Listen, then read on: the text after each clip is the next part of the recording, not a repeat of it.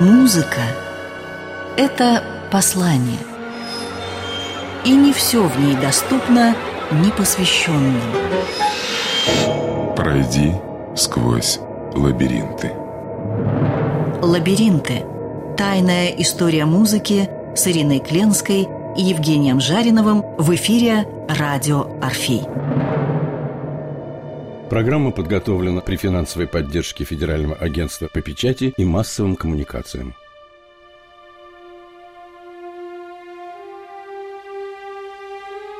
В остатках сна рождалась явь, Венеция, любовница морей. О Венеции сегодня речь и о Венеции, и о том, насколько это город, с одной стороны, город живописцев, имеется в виду и Тинторетто великий, и Тициан, и Веронезе, и Тьеполо, и, если говорить еще о знаменитой статуе Вероккио, но помимо этого, это еще и музыка, конечно, потому что это город Вивальди, и не только Вивальди. Это город Монтеверди, который там похоронен, создатель оперы.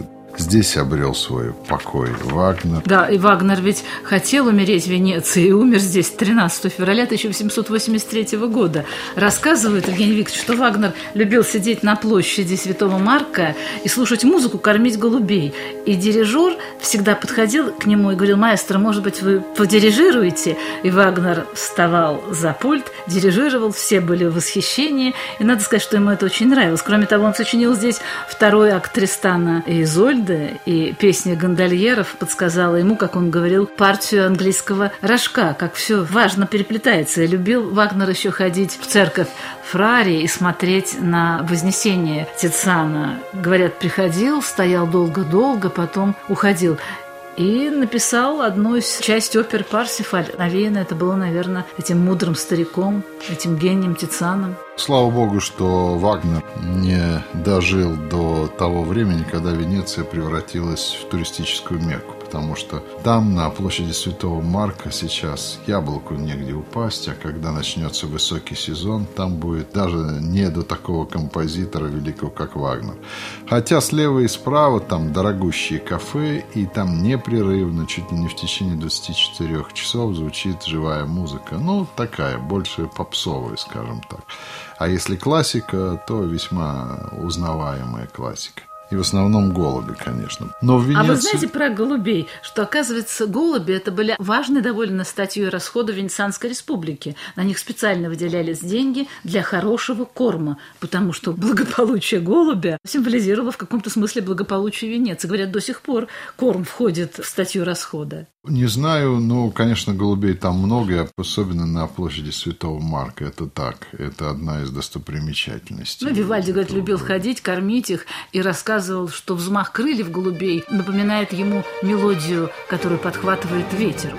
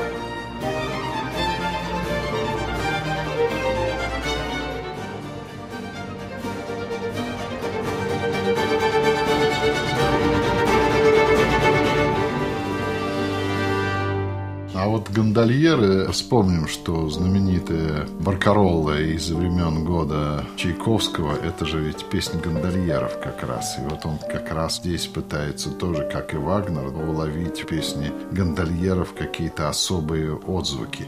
Но сейчас это опять-таки тоже все превратилось в индустрию, в пошлость. И если и раздается музыка от гондольеров, то чаще всего это какая-то запись. Сидят в основном в гондолах японцы и китайцы, китайцы с раскосыми и жадными глазами, и никакого вы там ни Вагнера, ни Чайковского уже не увидите. Все, в общем-то, достаточно индустриализованно и опошлилось. Хотя я верю, что когда-то это действительно был город живой музыки. И именно вот Баркаролла, песня Гондольера.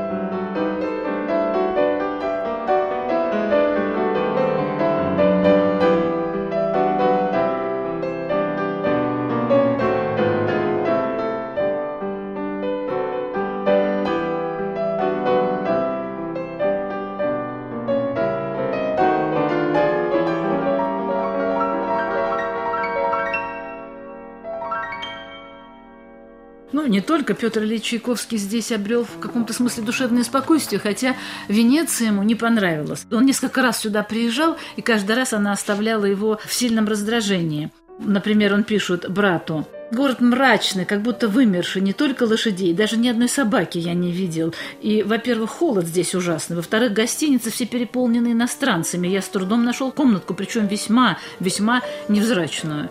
Я не знаю, я бы удавился, если бы смог прожить здесь неделю. Ой, ну вот совсем не соглашусь с Великим, потому что то, что там нет лошадей, это правильно, потому что это город просто абсолютной экологической чистоты, там нет машин, там все пешком. Он очень уютный на самом деле, он очень радостный. Ну, у Петра Ильича ведь были приступы меланхолии жуткие. Мне кажется, что в каком бы городе он ни поселился, он везде бы нашел бы чугунок, куда плюнуть можно было. Но, тем не менее, несколько раз он приезжал в Венецию, она ему не нравилась, но здесь он много работал. Помним, что 77 год – это время жесточайшего душевного кризиса Петра Ильича ну, Чайковского. Ну, это несчастная женитьба, это ужасная тоска из-за своей необычности, из-за своей другой сексуальной направленности, которая его мучила. Страшно читать его дневники. И вот сюда он приезжает второй раз в 77 году вместе с молодым слугой Алексеем Сафроновым Лешей и с братом Анатолием. И здесь начинается его работа. Он пишет, во-первых, он занимается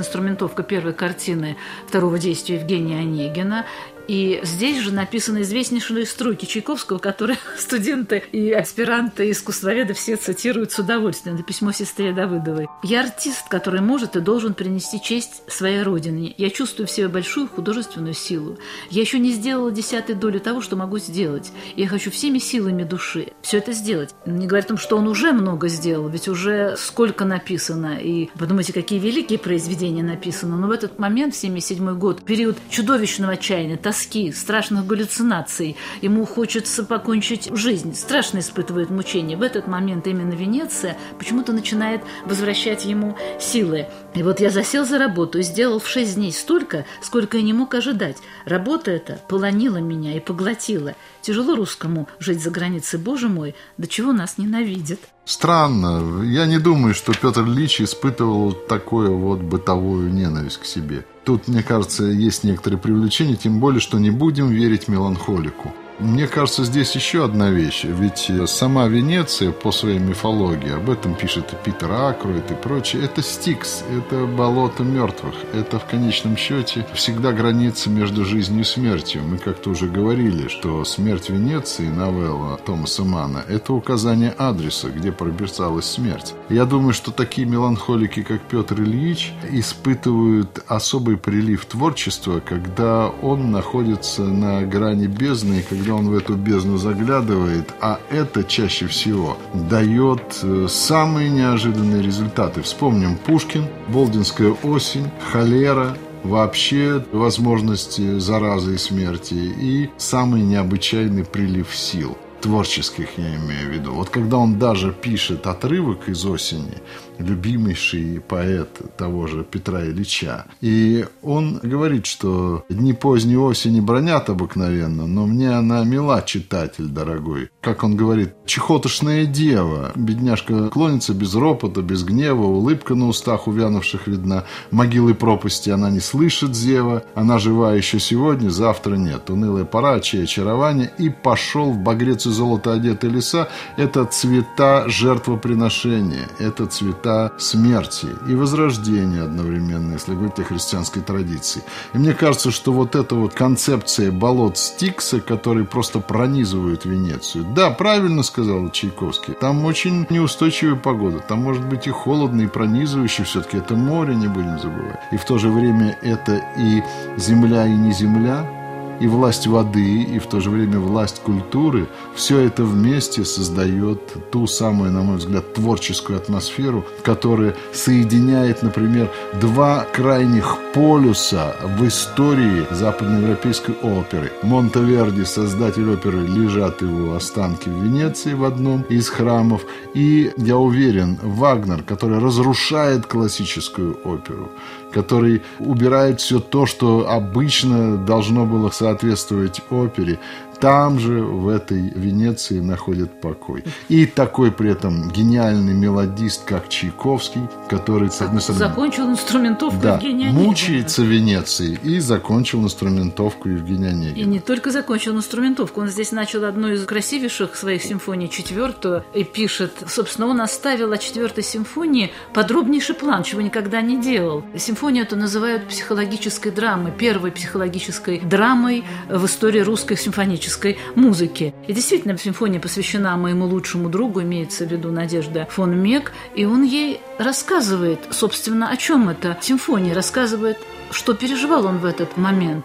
Тоска и страшная боязнь рока. Он пишет очень здорово все это, хотя, как потом сказал, кажется, Шостакович или Стравинский, что он написал много, но это не имеет отношения вообще ни к чему. Четвертая симфония совсем о другом, о страданиях человеческой души. Он, конечно, вдохновлен Бетховеном, безусловно, и говорит, что рок и судьба – вот две силы, которые стоят, и мы не можем с ними бороться. Мы все равно будем уничтожены ими. Даже поэтически так говорит, плыви, по морю, пока оно не охватит тебя, не погрузит тебя в глубину свою. Пристани все равно нет.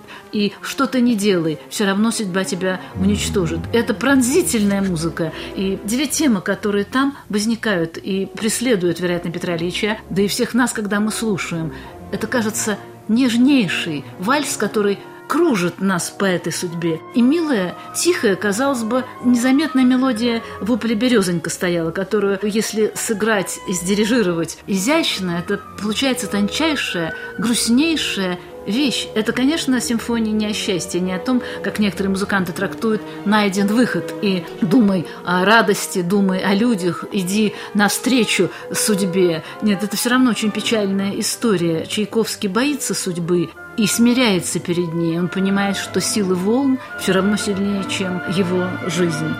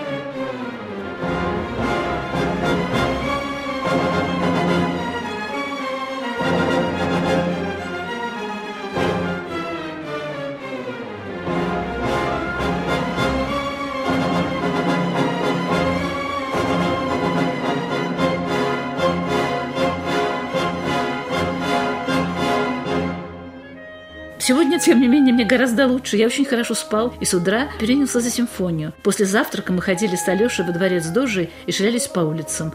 От двух до пяти я опять писал, в пять мы обедали. От шести до восьми я сидел на площади и гулял. Скажу тебе про Венецию, что она мне противна. В ней есть что-то поганое, мерзкое, к чему я никогда не привыкну. Вы знаете, вот когда он говорит о море и прочее, речь идет ведь о прекращении времени и начале вечности. А Венеция – это как раз город, который находится на грани между временем и вечностью. Потому что, с одной стороны, это современный город, с другой стороны, этот город – постоянное воспоминание о Римской империи, которая когда-то была и ушла и как Византии. фантом. И, на, и Византии в том числе. Ну, вот римского мира, скажем так, классического. Поэтому здесь э, все очень это точно передал. А потом не надо слушать все-таки великих, потому что они иногда скрывают за словами то, о чем они не хотят говорить. И знаете, еще я подумал, вот то, что вы сейчас так точно привели, мне лично даже по поэтике очень напомнило Вагнера, у которого тоже именно Венеция его влечет. Нет этих границ, нет этого четкого распадения на жанры, скажем так. У него есть лейтмотивы, которые представляют из себя какой-то один сплошной музыкальный поток, как волны моря, как вот то, мне кажется, что здесь и есть нечто общее между вроде бы таким классическим мелодистом, как Чайковский и Вагнер с его лейтмотивами. Но я хотел в связи с этим еще одну вещь сказать. Есть еще одно, на мой взгляд, выдающееся музыкальное произведение, которое рождено в Венеции, о котором, в общем-то, в классической школе вроде бы не принято говорить, но это давно уже стало классикой 20 века. Имеется в виду Pink Floyd и их альбом «Wish You Were Here» и знаменитый инструментальный симфонизм, который сразу обратил на себя внимание всего музыкального мира и не только рок-мира, он вдохновлен Венецией. Никогда не забуду, когда в 2000 году я оказался в Венеции со своим сыном Станиславом, а он тогда бредил просто этим альбомом, мы вдруг услышали, как эти звуки доносятся из CD, мы подошли, купили у этого торговца уличного диск, и он сказал, а ведь это написано в Венеции, а ведь это о Венеции. И так в нас и застряло вот это откровение. Wish you here. Хочу, чтобы ты был здесь. Самое начало, симфонизм, рожденный в Венеции. Получается, что Венеция продолжает сводить с ума композиторов, продолжает отражаться в музыке.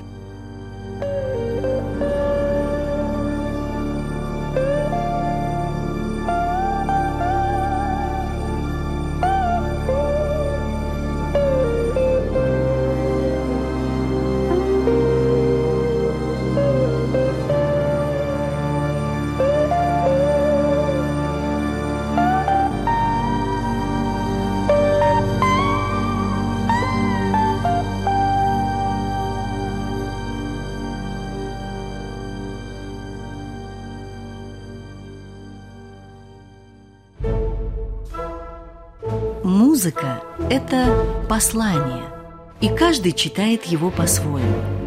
Лабиринты. Тайная история музыки на радио Орфей.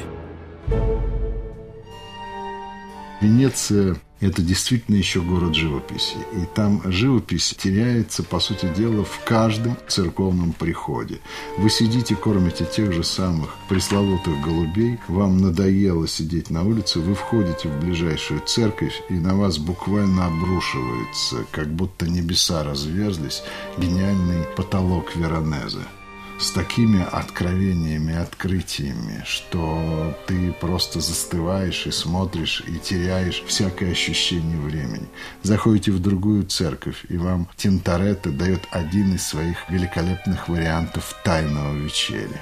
У него столько там тайных вечерей, причем они написаны в разные периоды его жизни, и такой у него странный диалог с Богом от картины к картине. Кстати сказать, Тициан не произвел на меня там такое впечатление. Каждый имеет право. Он, на мой взгляд, показался слишком помпезным для того же Тинторетто, у которого, кстати сказать, такие интересные находятся в живописи точные выразительные средства, чтобы передать обычное тайное вечере как простой разговор за столом с Богом когда умирает всякий глупый официоз, когда мы видим одиночество Христа. Одна из последних его картин «Вознесение», оно мне показалось сильнее, чем у Тициана, потому что оно показано как взрыв, как будто взорвался вот атомный реактор, который разносит в разные стороны наши обывательские представления о мире, о человеке. И это так музыкально, Это так мощно, как будто вот аккорд. Вот даже художники, они там музыкальные. Они прежде всего свои картины выстраивают по определенному музыкальному ритму а через музыку яснее становится то, что они хотели выразить в красках, в своих жестах пластики. Это великолепно. А главное, что все эти кусочки музыкальные, они все рассыпаны в милых дворах, где гуляют дети, где кормят голубей, где все так обыденно и все так необыденно. Все так полно этого внутреннего взрыва. Я еще раз говорю, я был подавлен этим потолком Веронеза. Я видел Веронеза в Лувре, я видел Веронеза в других местах. Но там, на месте, на родине его, в Венеции, этот взрыв, когда просто открываются небеса. Я тут же вспомнил о потолке Сальватора Дали, который явно копирует его с этого потолка Веронеза. Я знаю, что это был последний заказ Веронеза расписать эту церковь. Я знаю, что он умер при этом заказе. Я знаю, что другие писали по его рисунку. Я знаю, что человек 25 лет работал над этим потолком, сорвался с лесов и умер. Этот потолок еще полон реальной крови. А за этим всем, еще раз повторюсь, звучит очень мощный музыкальный акцент. Лабиринты.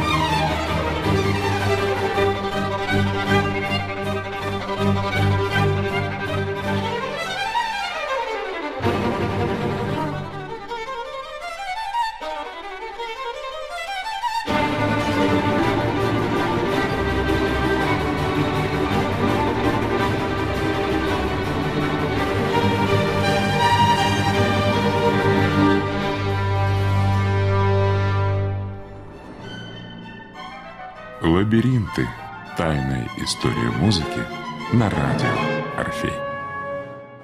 В всяком случае, я стал примиряться с Венецией, пишет Чайковский. Я не писал давно о голубях, теперь я уже их кормлю каждый день и научился делать так, что они обсаживают меня всего с ног до головы. Даже ссорятся и дерутся, сидя у меня на голове или на руке привыкнуть-то привык, но все-таки я ее покину без сожаления. Хотя, надо сказать, нервы изумительно улучшились. Сплю я отлично, но, впрочем, каждый вечер недолго до сна я выпиваю или пиво, или рюмку коньяка. Аппетит всегдашний, то есть отличный. О, вот я сразу вам скажу, не то он пил в Венеции. Ни пива нельзя пить в Венеции. Ну что за бред? Ни коньяка нельзя пить в Венеции, понимаете? Явно выбрал не тот напиток. В Венеции надо пить только вино. Вино там потрясающее. Вино там великолепное, выбор фантастический. А главное, что ведь особенность вина заключается в том, что оно не является тяжелым алкоголем, оно не бьет, оно не маслянистое, как это пиво, оно полно духа особого. человек, когда после хорошего обеда и после хорошего вина выходит на улицы Венеции, вот тогда-то она ему и представляется совершенно иной. А какой потрясающий дворец Дожи, ведь там висит Босх, я не знаю, висел ли он там в эпоху Чайковского, но он висит там. Две великие картины Босха, они поражают. И это все тоже вот дворец Дожей. А сам дворец Дожей. Какая потрясающая картина Тинторетто. 27 метров, самая большая картина в мире рая, которую он расписывает со своими учениками.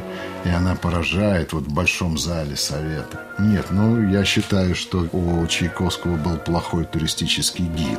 У него он не было, что он Ну, я имею в виду книжечка какая-нибудь, что-то ему не то. Потому что, я думаю, он просто, наверное, не увидел Верокио. Потому что главная тема творчества Чайковского – это все-таки судьба, рок. Но. Верокио, которая там, наверху, в небеса возносит своего кондотьера, Бартоломео Калеоне, благодаря постаменту Леопарди, это такое воплощение борьбы с роком, это такой небесный всадник, который буквально шагает по венецианскому небу. Я думаю, если бы ему внимательно рассмотреть потрясающую статую кондотьера, у него бы появились такие моменты для вдохновения. Он бы увидел там то, что с роком можно бороться, рок можно приручить, если ты кондотьер Бартоломео Калеоне.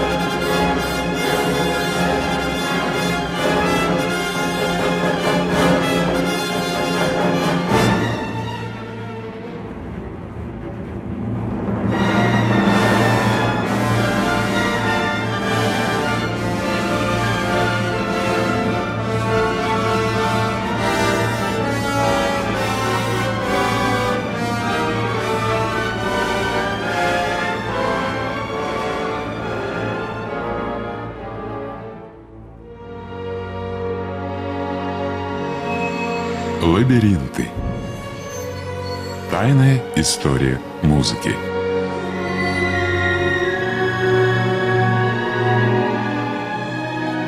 Развитие классической музыки сквозь призму жизни великих композиторов. История произведений и скрытые в них загадки. Лабиринты. Тайная история музыки на радио Орфей.